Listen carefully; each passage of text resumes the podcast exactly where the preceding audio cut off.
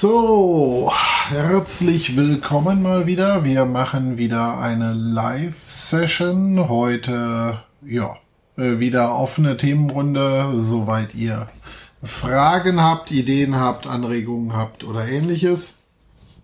Ansonsten würden wir oder hatte ich für heute das Thema vorgeschlagen, dass ähm, wir uns ein bisschen damit beschäftigen, was machen wir eigentlich im Rahmen klassischer, ja, ich sage jetzt mal IT-Strategieberatung. Ich hatte vor kurzem dazu ein Video auch mal auf TikTok gepostet, wie oder was gerade bei einem Projekt passiert ist. Da ging es darum, dass mitten im Projekt auf mal, ähm, oder nicht mitten im Projekt, noch in der Anfangsphase, auf mal der Manager im Grunde oder der CIO gewechselt ist. Das war natürlich eine ganz spannende Geschichte. Jetzt sind wir mittlerweile voll in dem Projekt drin und ähm, schauen uns dementsprechend ganz genau an, was da jetzt, ähm, wo wie eigentlich wirklich so passiert.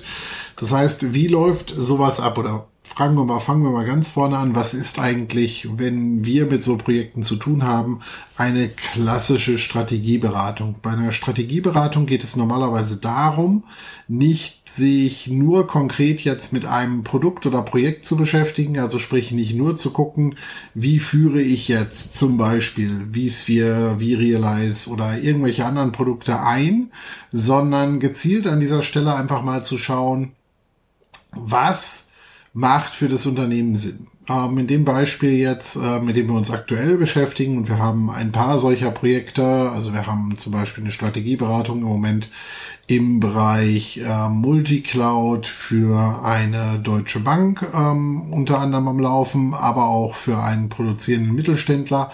Das geht also kreuz und quer durch die Gebiete durch. Warum kommen, oder ich sag mal, die erste Frage, die sich bei sowas ja mal stellt, ist, warum kommen die Kunden mit diesem Thema überhaupt zu uns? Wir sind ja eigentlich ein sehr herstellerspezifischer Berater. Das hat vor allem auch damit zu tun, aus unserer Erfahrung heraus, dass die Kunden halt sagen, na ja, dadurch, dass wir jetzt nicht vorrangig aus dem Produktvertrieb kommen, ist es so, dass wir halt uns schon erlauben können, ich sage jetzt mal Produkt- oder Hersteller unabhängiger zu beraten.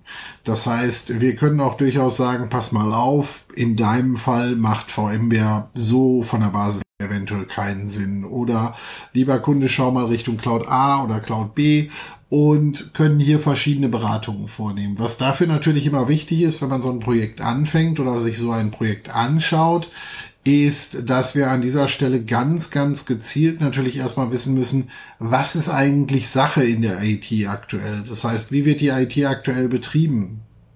Gibt es bereits Cloud-Konzepte?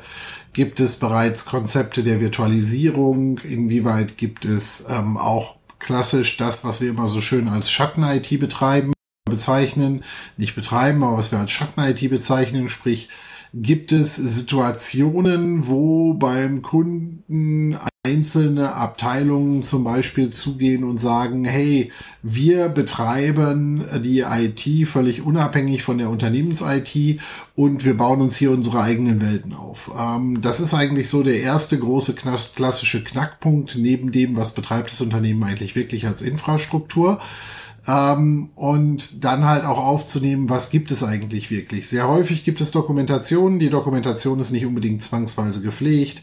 Äh, die Dokumentation ist nicht aktuell und das, wo man natürlich auch so ein bisschen im Grunde ganz vorsichtig bei diesen Projekten sein muss, ist für andere sieht es natürlich erstmal so aus, als wenn wir ihre bisherige Arbeit in der IT in Frage stellen. Und das ist eigentlich gar nicht unsere Aufgabe, sondern unsere Aufgabe ist eigentlich hier tatsächlich die IT zu unterstützen und der IT neue Perspektiven aufzugeben. Das heißt, ähm, auch eventuell Fragestellungen zu stellen, die manchmal, wenn die Leute es selber gemacht haben, von der Geschäftsleitung oder von anderen Leuten ignoriert werden oder nicht in nicht so ernst genommen werden oder aber auch, ähm, wo manchmal einfach die Argumente fehlen. Und da kommen wir dann zum Tragen und schauen uns im allerersten Schritt einfach mal an, wie ist die bestehende Infrastruktur. Wie läuft sowas ab? Also in dem Fall jetzt nämlich bei den Mittelständler ähm, haben wir einen Fragebogen entwickelt Und mit diesem Fragebogen erheben wir ganz viele Daten. Das heißt, wir erheben zum einen, was ist der Standort, was macht der Standort überhaupt, produziert er, entwickelt er Software, ist er vielleicht für Personalgewinnung zuständig, was ist eigentlich die wirkliche Aufgabe des Standortes, erstmal tatsächlich fast unabhängig von der IT. Und dann schauen wir uns reihenweise im Grunde die verschiedenen IT-Bausteine an. Also angefangen von Dingen wie, ähm, wie bauen wir eigentlich ähm, den Zugriff für die Anwender auf, über Themen, welche Applikationen werden an diesem Standort betrieben. Das heißt zum Beispiel betreiben die hier ein SAP, irgendein anderes ERP, ein CRM, machen die irgendwelche Entwicklungen dann, welche Infrastruktur kommt im Rechenzentrum, wenn es denn ein Rechenzentrum gibt, zum Tragen? Wird hier virtualisiert, wird hier nicht virtualisiert? Welche Backup-Lösungen gibt es? Da gibt es also einen ganz, ganz langen Katalog, wo wir der Reihe nach versuchen aufzunehmen und so viele Informationen über diesen Standort wie möglich zu sammeln. Das Wichtige dabei ist, und das machen wir, glaube ich, auch viel ganz anders als, oder nicht ganz anders, aber anders als viele andere, ist, wir legen bei diesen Projekten sehr, sehr viel Wert darauf, dass wir diese Analyse wirklich im Gespräch machen. Das heißt, wir schicken jetzt nicht einfach nur diesen riesen Fragebogen raus an die Leute und sagen, da füllt uns das mal aus und dann analysieren wir das und kommen mit einer Antwort wieder zurück, sondern wir hinterfragen diese Teilbereiche wirklich selber mit ähm, Consultants oder Architekten und warum finden wir oder warum denken wir, ist das ein wichtiger Faktor. Hier muss man an dieser Stelle einfach ganz klar sehen, wenn ich das nicht selber analysiere und wenn ich hier nicht an dieser Stelle ganz gezielt gucke, warum, wieso, weshalb machen die Leute bestimmte Sachen, dann ist es unheimlich schwierig, auch die, äh, ich sage jetzt mal zum einen zwischenmenschlichen Themen mitzukriegen, aber auch so diese kleinen Randhinweise, wo halt durchaus im Gespräch mal einer sagt, pass mal auf, das mit dem Backup hätten wir machen müssen, haben wir aber eigentlich nicht, weil ähm, da haben wir kein Budget für gekriegt. Oder wir hätten hier und da das und das auch machen können, haben wir aber nicht, weil. Und da ist es eigentlich ein ganz, ganz wichtiger Faktor, deshalb aus unserer Sicht immer diese Befragungen wirklich durchzuführen führen, um hier so viel auch Nebeninformationen wie möglich rauszukriegen. Mit diesen ganzen Informationen, die wir dann gesammelt haben, also in dem Beispiel jetzt zum Beispiel ähm, haben wir uns ähm, ganz banal für Excel-Dateien erschienen, wo wir die Informationen aufbereiten. Die sammeln wir dann für Standort für Standort. In dem Fall, ich glaube, nehmen wir jetzt 20, 30, 40 Standorte auseinander und machen uns damit erstmal ein Bild, wie steht die IT überhaupt da. Das heißt, dabei gucken wir nicht nur darauf, wie ist die architektonisch aufgestellt, sondern stellen halt auch so Fragen wie, wie aktuell sind die Systeme? Wie stehen wir aus Sicherheitsgründen da? Laufen Leasingverträge aus etc., um in den nächsten Schritten Überraschungen im Grunde auch für uns auszuschließen. Denn was sind so Überraschungen, die wir nicht erleben wollen? Überraschungen, die wir nicht erleben wollen, ist, dass wir mitten in der Vorstellung der Zukunftsstrategie auf mal erfahren, ja, wir müssen in den nächsten zwei Wochen leider an dem Standort die Hälfte der Hardware austauschen, weil Leasing läuft aus und ähm, da müssen wir jetzt schnell eine Entscheidung treffen. Das heißt, je eher wir solche Informationen haben, gesammelt haben und mit diesen Informationen dann weitermachen können, umso eher können wir daraus im Grunde auch, auch Empfehlungen treffen. Das heißt, da sammeln wir alle diese Informationen ein von über den klassischen Compute Layer, also sprich, was passiert auf der Serverseite, Netzwerk, Firewall, Security, und ähm, aber auch so Sachen wie werden eigentlich Backups gemacht. Ne? Also so, so ein Beispiel, wenn dann jemand zurückkommt und sagt, ja, da haben wir 5000 Mitarbeiter und wir haben einmal am Tag ein Backup und haben bewahren im Grunde die Backups der letzten zwei Monate täglich auf und dann monatlich und so weiter. Dann klingt das im ersten Moment nach einer super Sache, wo man dann sagen könnte, so, hey, sollte ja eigentlich reichen. Wir stellen dann aber ganz, ganz schnell fest, dass, wenn ich mir jetzt zum Beispiel mal vorstelle, ich habe 5000 Leute, die auf diese Applikation angewiesen sind und die Applikation fällt jetzt mal aus. Jetzt muss ich das Backup vom Vortag zurückspielen. Da müssen wir erstmal gucken, wie lange brauche ich eigentlich, um dieses Backup wieder zurückzuspielen. Gleichzeitig müssen wir uns aber auch damit beschäftigen und dann wird es halt wirklich langsam interessant. Ähm, was ist der Impact? Jetzt gehen wir mal davon aus, wir müssen einen Tag Backup zurückspielen. Wir brauchen einen Tag, dann reden wir hier schon mal über eine Ausfallzeit von zwei Tagen. Wenn ich jetzt sage, wir haben 5000 Leute, die zwei Tage lang nicht mit dieser Applikation arbeiten können, dann kann ich hier anhand der Personalkosten relativ schnell hochrechnen, was die Kosten für das Unternehmen sind, wenn halt dieser Ausfall wirklich eintritt. Äh, da ist noch nicht mal drin berücksichtigt, dass ich eventuell gar nicht hinterher schneller produzieren kann und dementsprechend das gar nicht wieder aufholen kann, Vertragsstrafen habe und, und, und, und, und, sondern damit ist lediglich erstmal nur berücksichtigt, was passiert da. Und daraus ergibt sich dann vielleicht auch, dass wir an dieser Stelle zum Beispiel das Backup-Konzept überarbeiten können. Der Hauptteil aber eigentlich, wenn wir über so eine strategische IT-Beratung reden, ist eigentlich viel interessanter, dass wir halt wirklich uns damit beschäftigen, wie wird die IT hier neu aufgestellt. Das liegt auch so ein bisschen immer in der Betrachtungsweise und ähm, in der Beauftragung, die hier an uns herangetragen wird. Sprich, möchte der Kunde hier von uns eine allgemeine Empfehlung haben, soll ich es weiter on-prem machen, soll ich Richtung Cloud gehen oder möchte der Kunde zum Beispiel ein Konzept haben, weil er viele Standorte hat, wo er sagt, so ich möchte eigentlich schon IT-Standorte reduzieren.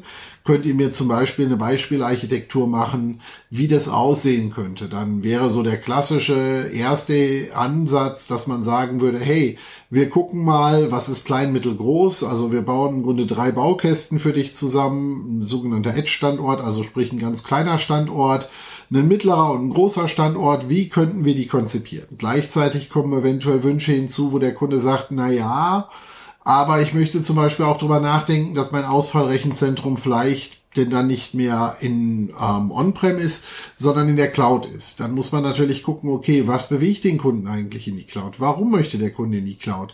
Klar sind wir von der Comdivision als, als VMware-Haus natürlich auch sehr Cloud-affin. Das heißt aber noch lange nicht, wenn wir so einen Beratungsauftrag kriegen, dass der Weg für jeden Kunden in die Cloud führt. Das heißt auch nicht für jeden Kunden, dass die Lösung heißt On-Prem. Wenn ich zum Beispiel den anderen Kunden nehme, wo wir eine Strategieberatung machen, wo wir im Moment relativ, ähm, ähm, wo wir bei einer Bank natürlich auch über ganz andere Datenschutzvoraussetzungen etc. reden, ähm, wo der Kunde uns ganz klar gesagt hat, ich gebe euch gar keine Vorgabe, sondern macht ihr euch bitte einfach mal Gedanken darüber, ob ich weiterhin on-prem sein sollte, ob ich in die Cloud gehen sollte, ob ich ein oder mehrere Clouds eingehen sollte, ob ich meine bisherigen zwei, drei Rechenzentren, die ich habe, mit denen ich Rechenzentrumsspiegelung betreibe, weiter betreiben soll und so weiter und so weiter. Das heißt, wir bewegen uns hier Schritt für Schritt durch die verschiedenen Ebenen durch. Das heißt, so verschieden können eigentlich diese Themen und Beauftragungen sein. Und im Rahmen dessen schauen wir uns dann halt wirklich an, was passt.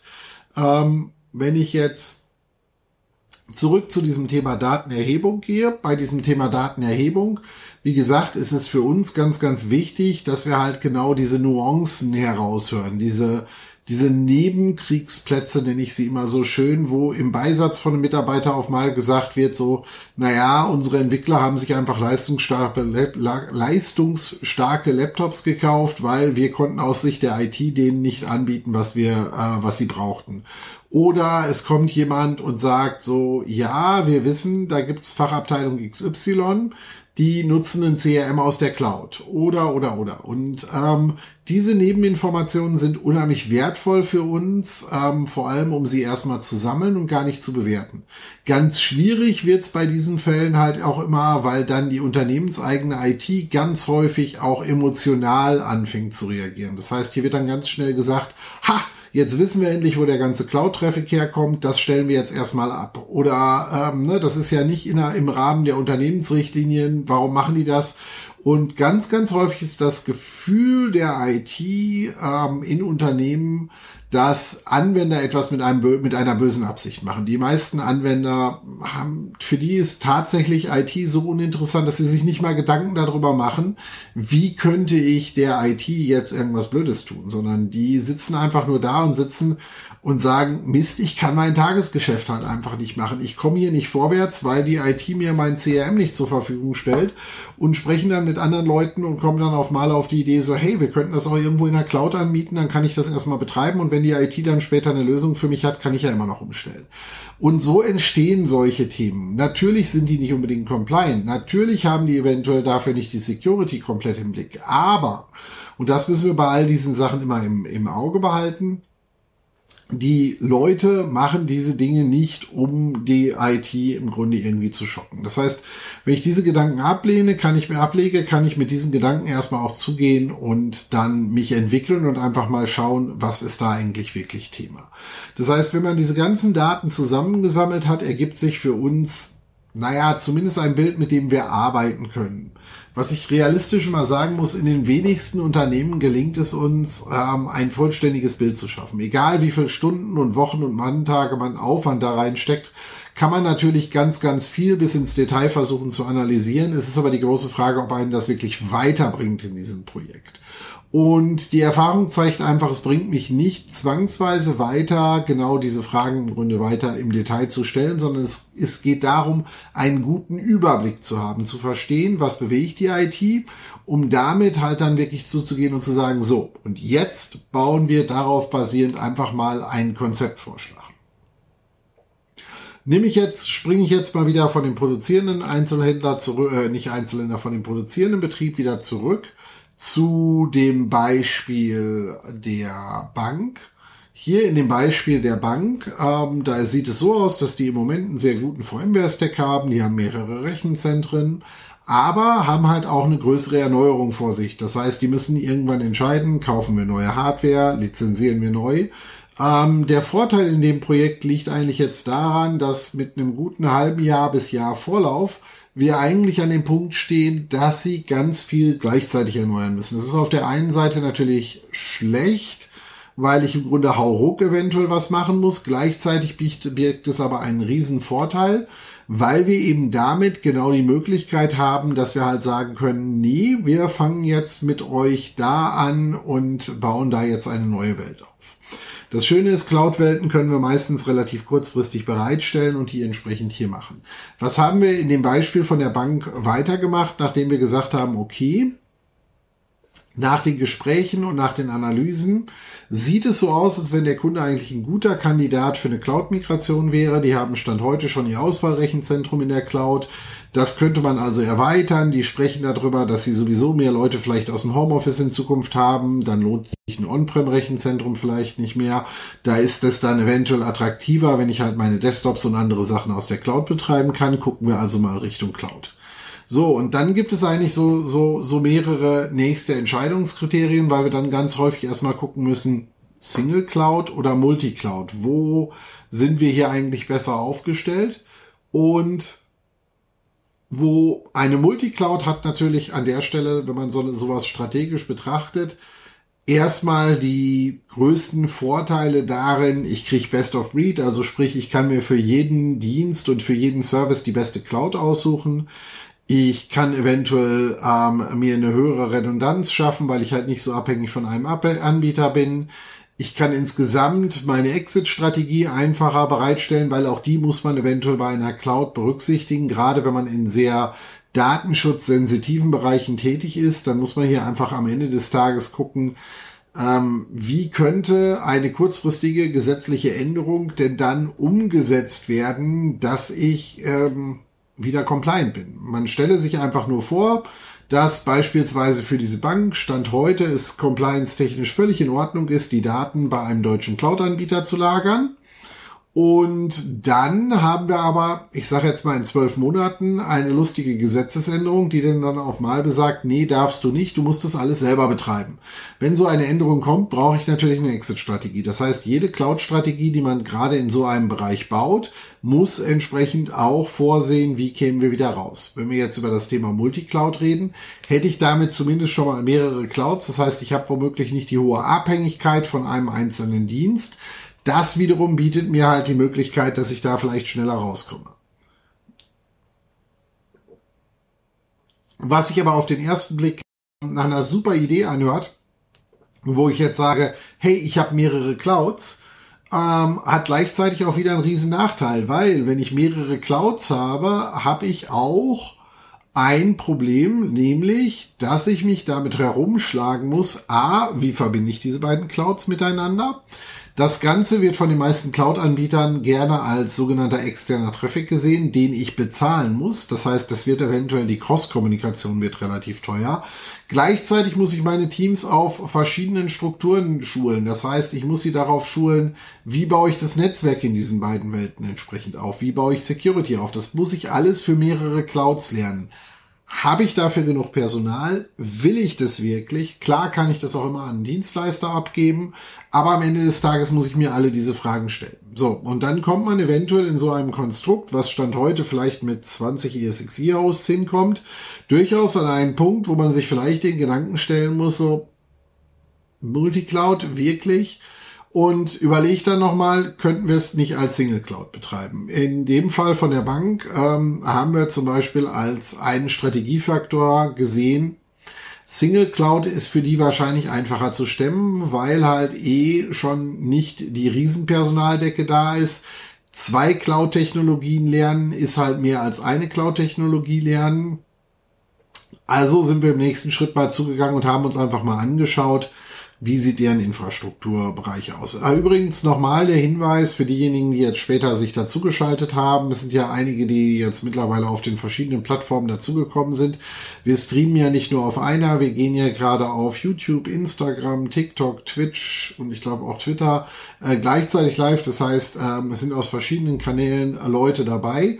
Ähm, wenn ihr zwischendurch zu den Themen Fragen habt, haut die Fragen ruhig einfach rein oder auch wenn ihr zu anderen Themen Fragen habt, haut die Fragen rein, dann äh, können wir uns die ähm, entweder direkt, wenn es zu dem Thema passt, oder aber später dann entsprechend einzeln nochmal anschauen. So, zurück zu dem Bankenbeispiel. Das heißt, der nächste Schritt, den wir gemacht haben, nachdem wir gesagt haben, hey, vielleicht kriegen wir statt Multicloud das Ganze auch mit Single Cloud hin, war, dass wir uns dann genauer angesehen haben und mal geschaut haben, was haben wir denn hier für Betriebssysteme eigentlich vorliegen? Und in dem Fall, bei dem Kunden haben wir halt tatsächlich festgestellt, wir haben über 90 Prozent Microsoft Workloads. Wir haben über 80 Prozent der Datenbanken oder 70 Prozent der Datenbanken sind sowieso Microsoft Datenbanken. Das heißt, wir haben ein sehr Microsoft-lastiges äh, Konstrukt und wenn wir jetzt uns so einen Strategiewechsel vorstellen, dass wir darüber reden, wir wollen gegebenenfalls von On-Prem in die Cloud umziehen, dann sollte ich nicht bei der gleichen Gelegenheit auch noch den wahnsinnig wilden, die wahnsinnig wilde Idee haben, ich tausche jetzt auch noch alle Datenbanken und alle Applikationen aus. Ich habe solche Projekte live erlebt bei mehr als einem Kunden, die sind nach fünf Jahren immer noch nicht irgendwie bei nennenswerten Prozenten des Umzuges und erreichen eigentlich nie die Ziele. Das heißt, ich muss Ziele haben, die auch erreichbar sind. Und das wäre zum Beispiel bei diesem Fall ein Argument dafür, dass man sagen würde, es macht für diesen Kunden wahrscheinlich mehr Sinn, Richtung Azure zu gehen, als sich mit AWS zu beschäftigen. Ähm, wer mir häufiger folgt, weiß, dass ich eher klassischerweise normalerweise AWS-lastig bin. Dementsprechend auch das nochmal wir gucken halt schon in diesen Analysen immer, was braucht der Kunde eigentlich wirklich? Wie sieht das ganze Thema wirklich für den Kunden aus? Und nicht, wo fühlen wir uns am wohlsten? Da, ist dann auch ein Endergebnis oder eine Aussage am Ende des Tages eventuell, dass wir hier halt wirklich auch sagen müssen, ja, und damit begeben wir uns in einen Themenbereich rein, wo wir dir leider, lieber Kunde, eventuell nicht vollumfänglich helfen können dann vermitteln wir halt vielleicht nochmal andere Partner, Systemhäuser etc. rein. Also auch so ein Migrationsprojekt, eine ganze Bank Richtung Azure oder AWS oder sonst was zu bringen, ist jetzt auch nichts, was man mal eben am Kaffeetisch so entscheiden sollte. Ich weiß, es gibt ganz viele bei uns in der Branche, die sich nicht trauen, mal Nein zu sagen. Äh, bei manchen Dingen sollte man das besser manchmal tun. So, das heißt, wir haben dann da festgestellt, hey, hohe Microsoft-Lastigkeit, dann gucken wir uns mal, ignorieren wir mal für den ersten Moment genau eben diese Microsoft-Workloads und da kommt jetzt wieder dieses Thema Assessment und Voranalyse rein und gucken uns an dieser Stelle einfach wirklich gezielt mal an, was sind die anderen Umgebungen drumherum? Also sprich, was hat er an Linux-Workloads? Was hat er an Non-Microsoft-Datenbanken etc.? Hat er irgendwelche hardware-spezifischen Lösungen, um zu gucken, kriegen wir die auch in diese Cloud rein. Ähm, in dem Fall gab es tatsächlich dedizierte ähm, Server auch in Form von Hardware, die jetzt nicht in unseren Virtualisierungsstatistiken rauskamen. Da kam aber größtenteils heraus, na ja, zumindest von drei Umgebungen, die mit äh, tatsächlich noch Bare Metal betrieben werden, sind zwei Umgebungen zum Beispiel auch Microsoft-Umgebung. Eine davon ist eine Exchange-Infrastruktur, die zieht in dem längerfristigen Migrationsprojekt sowieso nach Office 365. Um die brauchen wir uns also keinen Kopf mehr machen. Das zweite Thema sind, ist ein SQL-Cluster, basierend mit Microsoft SQL-Servern, auch dann somit für uns kein großes Problem. Müssen wir halt über die Lizenzen und so noch reden, aber grundsätzlich erstmal technisch und fachlich kein Problem. Der dritte Cluster ist ein Oracle-Cluster. Da müssen wir nochmal teilweise gucken, wie wir damit am Ende des Tages umgehen. Aber genau diese ganzen Welten kann man dann entsprechend aufbauen. Und äh, so gehen wir im Grunde Schritt für Schritt durch die verschiedenen Ebenen schauen uns die an, gucken uns einmal an, was wo wie funktioniert und kommen dann zu dem Ergebnis. In diesem Fall konnten wir am Ende des Tages tatsächlich dann feststellen, so lieber Kunde, die ganz klare Empfehlung, die wir dir geben, ist langfristig sehen wir dich nicht mehr mit einem On-Prem-Rechenzentrum, zumindest nicht mehr so wie bisher. Langfristig, lieber Kunde, sehen wir dich auf nativen Azure-Diensten. Aber der Weg dahin wird über ein paar, ich sage jetzt mal, kleine ähm, Stufen erfolgen können. Das heißt, wenn der Kunde sich zum Beispiel entscheidet, wäre hier jetzt der Weg, dass wir zum Beispiel sagen würden, okay, kurzfristig, da wir ja nur sechs bis zwölf Monate Zeit haben, auch einen Großteil des Rechenzentrums zu evakuieren, würden wir zugehen und sagen, wir bringen dich auf Azure VMware Solutions was im Grunde nichts anderes ist als dedizierte, eine dedizierte VMware-Umgebung, die dann halt bei Azure betrieben wird, die der Kunde dann einfach nur konsumieren muss.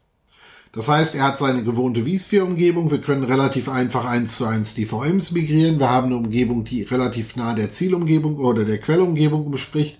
Damit lösen wir das kurzfristige Problem, dass wir kurzfristig eine neue Infrastruktur brauchen diese aber schon in der Cloud machen. Das heißt, wir haben ein einmalig relativ großes, aufwendiges Migrationsprojekt. Im Rahmen dieses Migrationsprojektes kann aber eigentlich, äh, ist das Risiko oder der Risikofaktor überschaubar, weil wir innerhalb des VMware-Stacks bleiben. Wir ändern nur im Grunde den Betreiber und den Eigentümer der physikalischen Hosts. Schritt zwei und drei für den Kunden sehe dann so aus, dass wir sagen, okay, wir analysieren, welche Dienste musst du eigentlich weiterhin auf einem VMware-Stack betreiben, welche Dienste machen da keinen Sinn für. Warum machen wir das? Es gibt ganz viele Argumente, die zum Beispiel dafür sprechen, dass der Betrieb von einer klassischen Hardware-Datenbank in den meisten Fällen weder auf VMware Cloud und AWS, noch auf Azure VMware Solutions, noch auf ähm, der Google Cloud VMware Engine irgendwo Sinn macht, sondern es viel mehr Sinn für uns macht, dass wir diese Dinge halt wegbringen und an dieser Stelle halt mit wegbringen wirklich zugehen und sagen, wir bringen diese Dinge halt so weg, dass wir halt hier genau im Grunde sagen können, wir betreiben die erstmal im Grunde auf der VMware-Plattform. Dann ziehen wir die Datenbanken in native Datenbankdienste. Warum? Macht das Sinn? Das macht deshalb Sinn, weil ich alleine auch schon eine Entlastung personell schaffen kann. Das heißt, gerade für Standarddatenbankdienste können die da großen Anbieter meistens die Datenbanken 100 oder mehrfach effektiver betreiben als ich. Das heißt, was gewinne ich dadurch? Ich reduziere meine VMware-Hosts in der Cloud, nennenswert in den meisten Fällen. Damit löse ich gleichzeitig klassischerweise ein klassisches Datenbank-Lizenzierungsproblem. Weil ich meistens dann doch, und da ist mittlerweile Oracle nicht nur der einzige Anbieter, den ganzen Cluster lizenzieren muss, und da kommen noch ein paar andere Faktoren hinzu. Der dritte ist, ich reduziere meinen operativen Aufwand des Betriebes, weil für gewisse Standardsachen wie Updates und viele andere Sachen habe ich jetzt einen Anbieter, der das für mich macht. Das heißt, wenn ich mir diese Faktoren entsprechend zusammennehme, habe ich mit diesem einen relativ schnellen Quick-Win, kann native Dienste aufbauen und mit diesen nativen Diensten halt tatsächlich was wenn wir jetzt diese nativen Dienste eine Zeit betreten oder wenn wir jetzt im Grunde Datenbanken umgezogen haben, können wir im nächsten Schritt weitere Sachen umziehen. Was ist jetzt wieder mit der Exit-Strategie, ist jetzt ein schöner Punkt, weil eines der Kernargumente, die ja VMware auch immer wieder anführt für Azure VMware Solutions, für ähm, Google VMC ist, ich kann ja jederzeit wechseln. Das kann ich auch noch, wenn ich jetzt nur meine Datenbanken dezentralisiert habe, weil die Datenbanken kann ich klassischerweise über Export und Import auch wieder normal in meinen Eigenbetrieb überführen. Der andere Punkt ist, dass egal, wenn ich mir zum Beispiel eine AWS angucke, da heißt es Gintern Outpost, ähm, Bei Microsoft ist es der Azure Stack. Damit kann ich durchaus diese Dienste auch wieder lokal in den On-Prem-Bereich bringen. Das heißt, in dem On-Prem-Bereich kann ich hier halt wieder verschiedene Plattformen betreiben, die mir halt wieder genau die Möglichkeiten geben. Ich habe die niedrige Latenz von On-Prem, ich erfülle gegebenenfalls die Anforderungen, dass ich die Dienste halt auch wirklich ähm, im nahen Zugriff habe. Und somit erfülle ich ganz, ganz viele Faktoren die ich Stand heute auf andere Art und Weise halt nur ganz, ganz schwer umsetzen kann und kann mir diese Bereiche im Grunde dadurch lösen, dass ich halt wirklich im Grunde auch mit Azure Stack oder Outpost in der Lage bin, hier wirklich On-Prem-Dienste für mich zu betreiben. Auch das ein ganz wichtiger Faktor, wenn ich Cloud-Architekturen heute baue, dass ich mich halt einfach mal auch damit beschäftigen muss, welche oder welche Varianten habe ich, wenn ich On-Prem Sachen betreiben muss, welche Variante habe ich mit der On-Prem Variante, um damit vielleicht auch Datenexports vorzunehmen oder diese auch vielleicht zu nutzen, um in eine andere Cloud umzuziehen. Das heißt, das sind alles Beweggründe, die wir halt mit analysieren. Und so baut sich dann Stück für Stück das Bild dieser Zielarchitektur zusammen und mit dieser Zielarchitektur können wir dann wiederum am Ende des Tages auf der Cloud-Plattform entsprechend den dann Ziele entsprechend aufbauen. Genauso kann das Endarchitektur oder diese Endarchitektur auch eine Mischform sein. Die Endarchitektur könnte zum Beispiel auch sein, wir haben zwei große Unternehmensstandorte, für die es sich für einen Kunden wirklich weiterhin lohnt, diese selber on-prem zu betreiben. Wir haben Edge-Standorte, also ganz kleine Standorte, wo wir eine spezielle Edge-Plattform reinsetzen, die aus vorher genommen eher kleinen Hosts besteht, aber trotzdem eine gewisse Redundanz bietet. Und für die mittleren Standorte nehmen wir vielleicht eine Cloud. Oder aber wir machen alles on-prem. Oder wir verlagern die mittleren Standorte in die Unternehmenszentrale. Also es gibt hier verschiedenste Spielmöglichkeiten, was da rauskommt. Und das ist für uns eigentlich der ganz, ganz wichtige Faktor auch in diesen ganzen Diskussionen, dass wir nach Möglichkeit alle Konzeptionierungen etc., die wir hier vornehmen, wirklich so planen und so aufbauen, dass wir hier zum einen Hersteller frei sind und wir gleichzeitig aber auch immer noch wieder dieses Thema Exit-Strategie im Blick behalten. Was wäre, wenn wir da nicht hinkommen? Weil das ist eigentlich der fatalste Fehler, den Firmen heute machen, sich ähm, mit ihrer Cloud-Strategie rein so zu positionieren, dass am Ende des Tages es eigentlich keinen Weg zurück mehr gibt. Das sollte man nicht tun weil es können sich immer Dinge verschieben, sei es gesetzliche Anforderungen an Datenschutz oder ähnliches, sei es das Thema, dass wir in die Lage kommen, dass der Cloud-Anbieter exorbitant die Preise erhöht. Ich sage jetzt mal, ne, mein Cloud-Anbieter XYZ kommt um die Ecke und sagt, gesteigende Energiekosten, Zeiten sind schlecht, wir brauchen neue Hardware, all diese Faktoren, wir erhöhen die Preise um 30 oder 40 Prozent. Auf Mal kann es sein, dass meine Cloud-Plattform sehr, sehr unattraktiv für mich wird. Jetzt kann es sein, dass ich dann sage, ich möchte in eine andere Cloud umziehen. Oder aber es kann sein, dass ich sage, nö, dann gehe ich wieder nach On-Prem zurück und betreibe den ganzen Kram und so wieder On-Prem. Das sind alles Varianten, die ich im Grunde mit einbetragen muss und die ich mit einspielen muss, um hier wirklich ein gescheite, eine gescheite Strategie zu machen. Wie sieht so eine Strategie jetzt am Ende des Tages aus? Ich kann euch jetzt hier natürlich keine Kundenstrategie zeigen, aber am Ende des Tages sieht es so aus, dass diese Strategie eigentlich auf eine Handvoll PowerPoint-Folien erstmal passt. Dazu gehören natürlich Dokumente und Analysen und ähnliches, die noch wesentlich mehr ins Detail gehen. Aber wo dann wirklich draufsteht, lieber Kunde, das ist ein klein, mittelgroß, ähm, das sind die Varianten, so verbinden wir die miteinander, also auch um das Netzwerk entsprechend aufzuteilen. Und im Idealfall kommt halt auch nochmal eine grobe Kostenschätzung an die einzelnen Faktoren dran. Warum grobe Kostenschätzung? Weil wir müssen am Ende des Tages bei all diesen Projekten immer sehen, wenn wir über Multicloud oder Single Cloud oder auch gemischte Hybrid-Cloud-Modelle reden, da ist ganz, ganz viel Verhandlung ähm, auch irgendwann noch drin, weil wir reden hier in den meisten Fällen nicht über Projekte, die im Monat nur ein paar hundert Euro bei einem Cloud-Anbieter lassen, sondern wir reden hier ganz schnell über Projekte, wo wir ähm, im Jahr über eventuell sogar mehrere hunderttausend ähm, reden.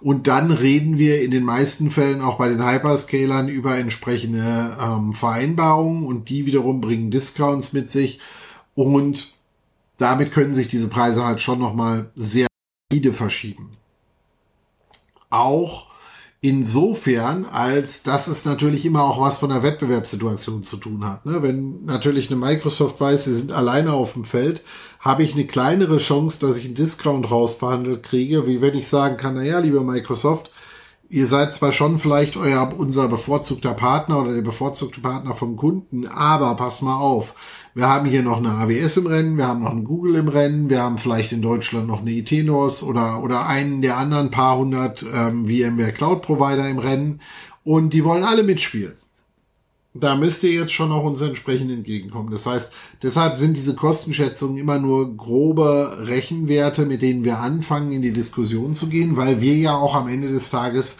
in vielen Fällen eben nicht den Vertrieb der Produkte übernehmen, sondern wirklich dann den reinen Beratungsaspekt haben. Diese Dokumente gehen dann zum Kunden, dann muss der meistens ein bisschen schlucken, für sich damit arbeiten und herausfinden, wie gehe ich jetzt mit dieser Situation um und wenn er das dann entsprechend geschaffen hat, dann können wir im nächsten Schritt eigentlich meistens geht es in die weitere Planung. Sprich, dann sagt der Kunde, okay, dein Konzept, drei Größen oder zwei oder vier oder was auch immer, gefällt mir. Dein Actionplan der kurzfristigen Sachen habe ich auch verstanden, müssen wir dran gehen. Entwickel mir doch mal jetzt für Baukasten XY oder Z oder für alle Baukästen eine Detailarchitektur. Weil diese High-Level-Architekturen sind schön, die sind auch gut, damit der Kunde auch die auf der Entscheidungsreise mitgenommen wird. Aber der nächste Schritt ist logischerweise immer, wir machen dann eine richtige Architektur. Und da ist es halt dann auch von Kunde zu Kunde unterschiedlich, ob dann gleich alle Bereiche gemacht werden oder nur einzelne Bereiche gemacht werden. Ähm, da muss man halt wirklich immer gucken, wie das Ganze dann zum Tragen kommt. Und wenn wir diese Faktoren entsprechend zusammengebaut haben, dann entsteht daraus meistens dann das Folgeprojekt. Also sprich, das erste Folgeprojekt ist meistens dann die Design-Architektur. Zweites Folgeprojekt ist dann klassischerweise der Aufbau der Infrastruktur. Drittes, äh, drittes Projekt ist dann klassischerweise der Umzug der, Umzug der Workloads in diese Umgebung. Ähm, das kann in den verschiedensten Ausprägungen erfolgen, kleiner, schneller, höher, weiter, ähm, wie auch immer der Kunde mitgehen kann. Die, den einzigen Faktor, den ich aus der Erfahrung heraus weiß, den wir eigentlich jedes Mal diskutieren, ist, dass die Kunden wesentlich optimistischer sind, wie viel Zeit und Aufwand sie selber in das Projekt stecken können, versus dem, was sie eigentlich wirklich leisten können. Also viel zu viele Kunden kommen halt am Anfang mit, in den nächsten zwei Wochen können wir alle Daten erheben. Wo ich dann sage, nehmen wir jetzt so ein Beispiel, wir haben vielleicht irgendwo 20 Standorte. Ich kalkuliere pro Standort drei bis vier Stunden Datenerhebung. Bleiben wir mal bei vier. Bin ich bei 80 Stunden. Das heißt, ich belege jetzt nicht nur eine Comdivision Ressource für 80 Stunden oder vielleicht auch zwei für 40 oder was auch immer, sondern der Kunde muss auch die Zeit haben. Der muss auch vielleicht noch mal recherchieren.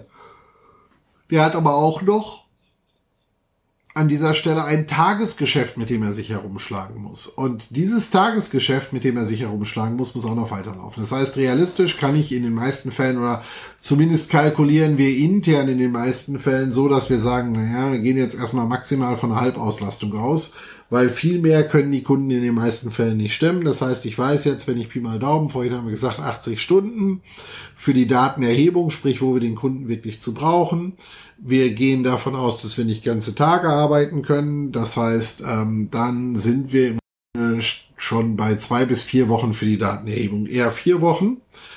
Und dann haben wir nur Daten erhoben, dann müssen wir die Daten noch analysieren, auswerten, Architektur bauen und so weiter. Also das einfach nur mal, um bei solchen Projekten ein bisschen eine Idee zu geben, wie das ganze Thema abläuft. Weiterhin äh, der Punkt, äh, wenn ihr Fragen habt, schreibt ihr einfach in die Kommentare rein auf den verschiedenen Plattformen. Die sollten dann zu mir hinkommen. Das kann ein bisschen verzögert sein, dass es bei mir ähm, zentral auf dem System ankommt, weil wir hier mit verschiedenen Plattformen, wie gesagt, streamen.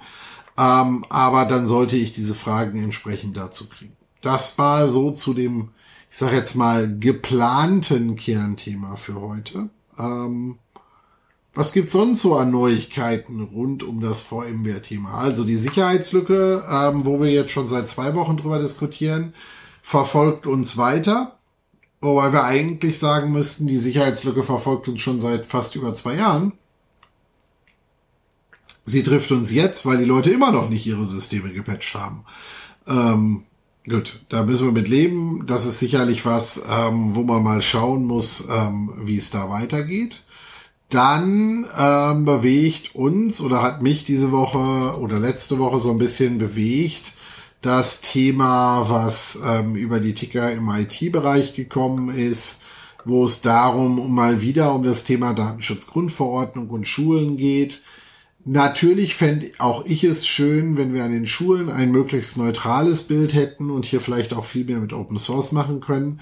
Aber realistisch sind die Leute in den meisten Fällen mit Standardlösungen schon überfordert.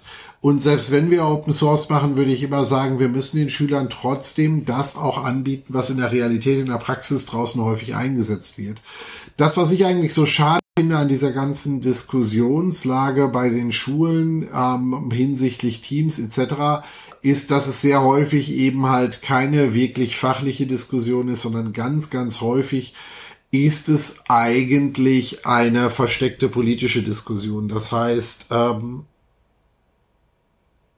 wenn wir uns da mal angucken, dann kann auch eine Microsoft kommen und 500 Mal Anpassungen am Vertrag vornehmen und der Datenschützer ist immer noch nicht so zufrieden, weil realistisch er weiterhin dann der Meinung ist, dass Microsoft böse ist. Das ist ja auch, selbst wenn ich diesen Ansatz mal nehmen würde, mag ich dem natürlich in einem gewissen Rahmen folgen.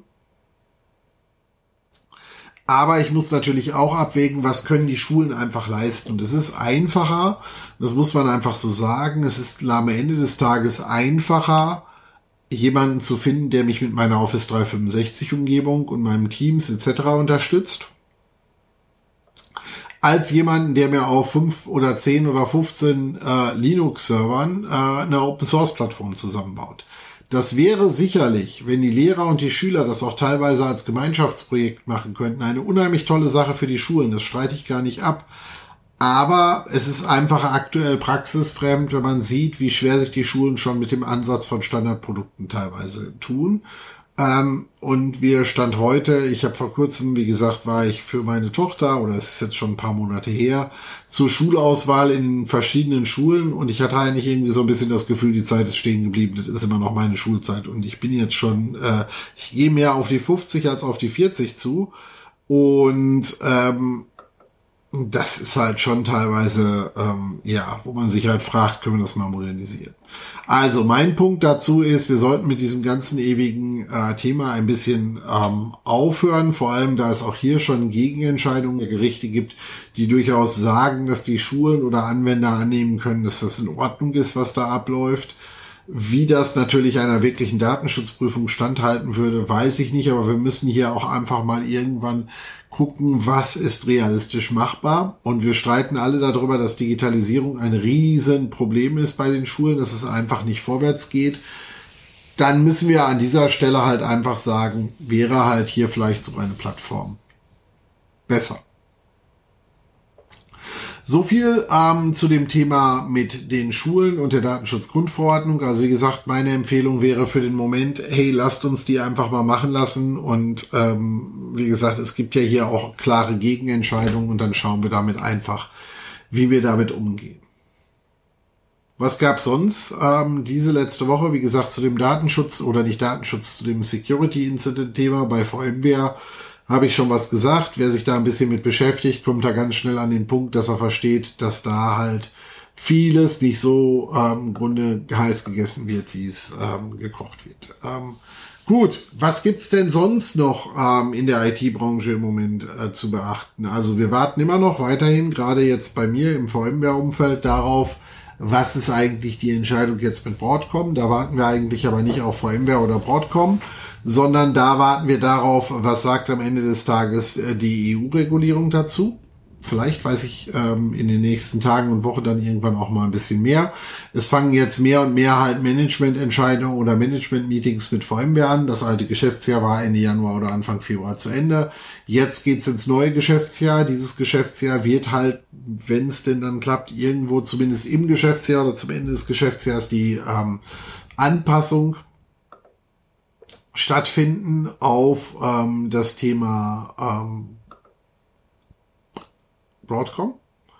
Und damit werden wir einfach sehen, was passiert. Ich hatte auch heute Morgen oder die letzten Tage ein paar Diskussionen mit ähm, einem Analystenverband. Und äh, dieser Analystenverband war halt auch ganz spannend, weil es halt auch darum ging, ist, hey, wer kann eigentlich was, wo, wie mit, mit VMware machen? Was sind eigentlich so die, die Beobachtungen am Markt? Das, was ich realistisch beobachte, ist eigentlich an vielen Stellen, dass wir im Moment so ein bisschen Verschiebungen haben. Und das ist nicht nur bei VMware. Der Bereich ganz oben in der Pyramide bei den Herstellern ähm, wird mehr und mehr direkt gemacht. Das heißt, das haben Hersteller schon immer gemacht. Einen gewissen Prozentsatz machen sie direkt. Das sind klassischerweise globale Großkonzerne, die im Direktbetrieb sind. Diese Bubble wird gefühlt größer, auch wenn die Hersteller es teilweise ein bisschen anders darstellen. Gleichzeitig gibt es darunter bei den Bubbles auch eine Verschiebung. Das heißt, diese mittlere, ich sage jetzt mal gehobener Mittelstand-Bubble wird ähm, klassischerweise ein bisschen nach unten verschoben, weil von oben drückt einer, also muss ich die ein bisschen weiter nach unten verschieben, was dazu führt, dass denn dann größere, ich sage mal bisher Kleinkunden umgewandelt werden und ähm, in den mittleren Bereich fallen und ähm, genauso halt dafür unten Kleinkunden sich anders positionieren. Das ist also insgesamt eine ganz gespannte Geschichte. Da müssen wir einfach auch mal abwarten, wie das ganze Thema weitergeht und wie sich unsere Branche da eigentlich auch weiter noch bewegen wird. Was gibt's noch? Es war Münchner Sicherheitskonferenz. Da habe ich ehrlich gesagt, also außer dem ganzen politischen Zinnober, IT-technisch jetzt keine großen Neuerkenntnisse draus gehört, wobei das jetzt eh immer nicht die ähm, riesen IT-Konferenzthemen waren. Die wir waren eigentlich mehr in Davos, waren halt viele IT-Firmen dabei. Dementsprechend muss man mal einfach schauen, was da noch so weiterkommt. So, was gibt's sonst Neues? Ähm, ich habe heutzutage eine lustige Statistik gesehen, um jetzt mal auch von dem Thema Strategieberatung ein bisschen wegzukommen. Zu IT, sowohl Stundensätzen nach außen als auch Gehältern. Das hat mich ehrlich gesagt ein bisschen verwundert, weil die durchschnittlichen Gehälter in der IT für verschiedene Rollen, also äh, Consultant, Implementation, Developer etc., sind im Verhältnis eigentlich nur minimal gestiegen, ähm, zumindest im Verhältnis zu den externen Raten. Die sind nämlich deutlich höher gestiegen. Ähm, warum passiert das oder was passiert da mit diesen Ratenverschiebungen? Da muss man natürlich einfach sehen.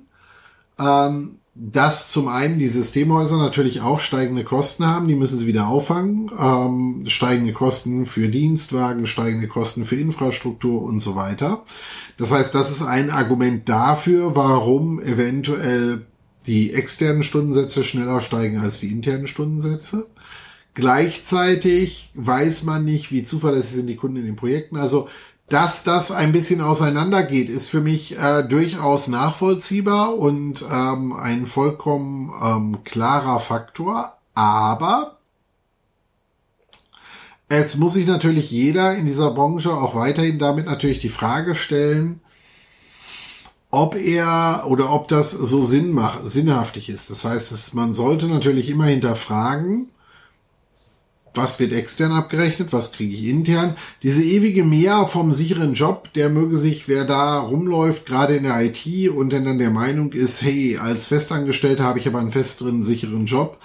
Äh, ähm, guckt euch mal bitte an, was denn dann passiert, wenn ihr wirklich in die Arbeitslosigkeit fallt, weil ihr kriegt nicht 60 oder 80 Prozent vom bisherigen Nettolohn, sondern ihr kriegt deutlich weniger.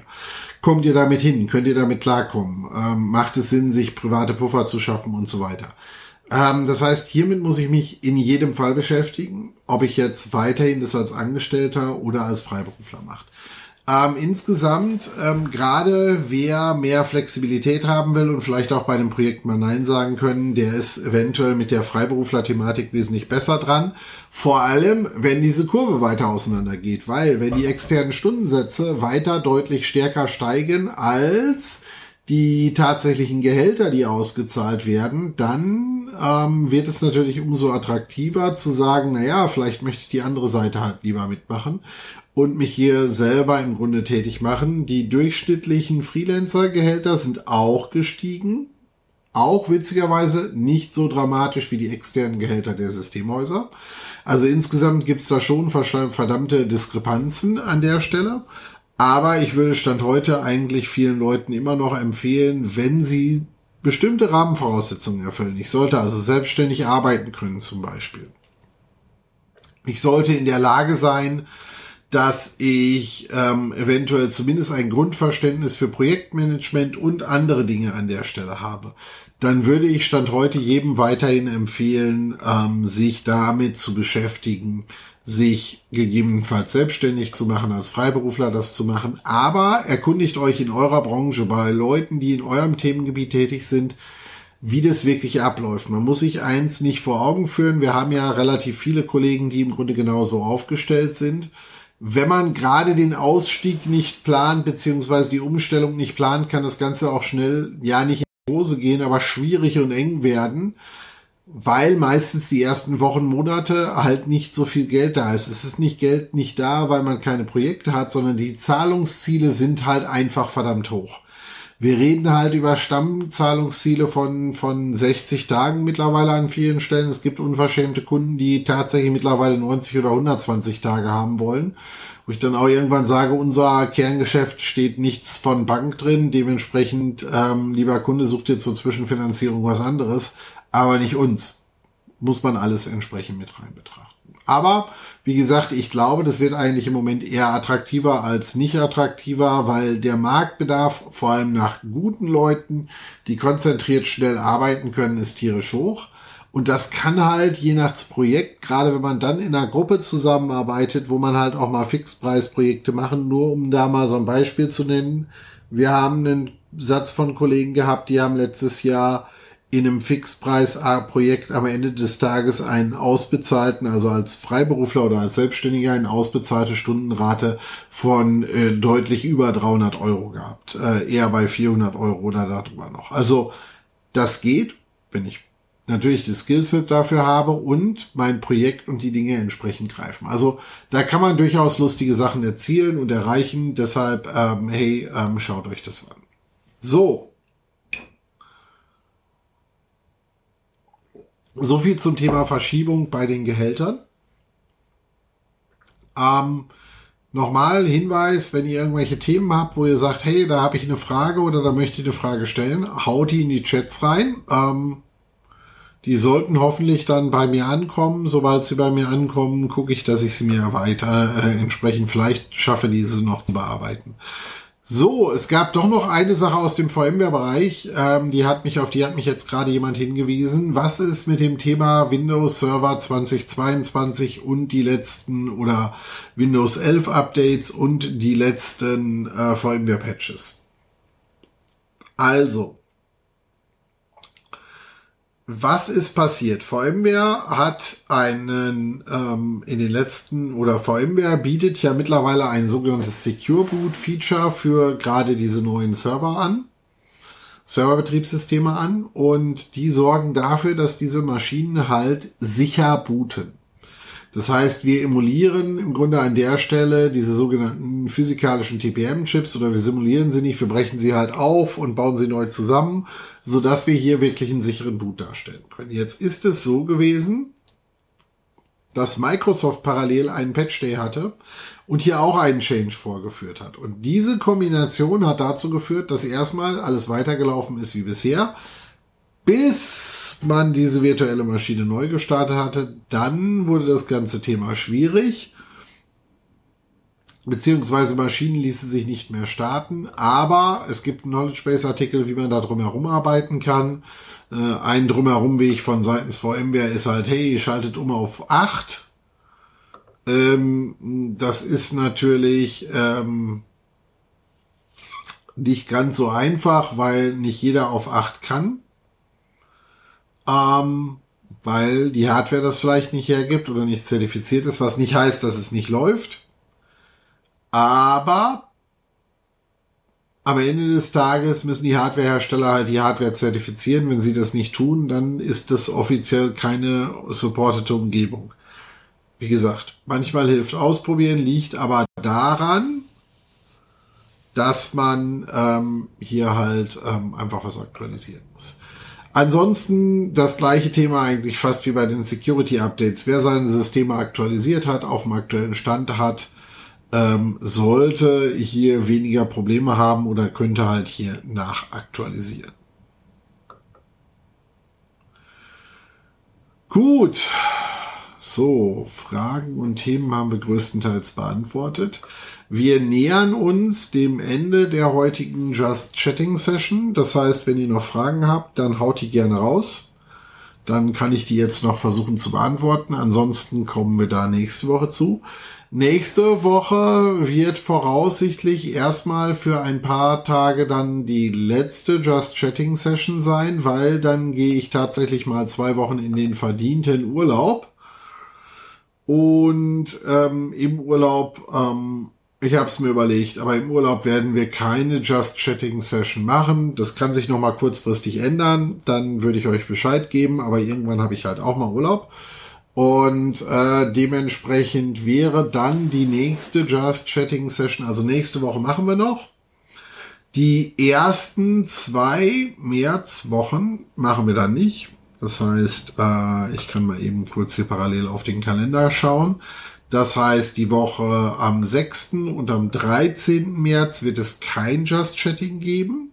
Das erste danach wird dann an sein am 20. März. Das ist dann auch gleich schon das Just Chatting, was uns alle auf das Cloudfest einstimmen sollte. Das heißt, mit hoher Wahrscheinlichkeit werde ich die Session live aus Rust machen, aus dem Europapark schon weil da ist dann Dienstag, Mittwoch und Donnerstag das Cloudfest und da werde ich auf jeden Fall mit dem ganzen unseres Teams vor Ort sein. Das heißt, wenn dort irgendwie, ähm, wenn, dann wird dort was sein. Also, nächste Woche nochmal eine Runde Just Chatting, dann zwei Wochen Pause und dann die nächste Session direkt live vom Cloudfest im Rust. Damit für heute, meine Lieben, wenn keine weiteren Fragen mehr sind, alles, alles Gute. Ich freue mich auf nächste Woche und ihr wisst ja, wenn zwischendurch was ist, nutzt die sozialen Medien, kontaktiert mich und dann gucken wir, was wir spontan aufsetzen. Ich freue mich, dass ihr wieder alle so zahlreich dabei wart und auch über die ähm, spannenden Kommentare, die zwischendurch kamen. Und dann sehen wir uns hoffentlich nächste Woche wieder. Bis dahin, alles Gute, euer Yves.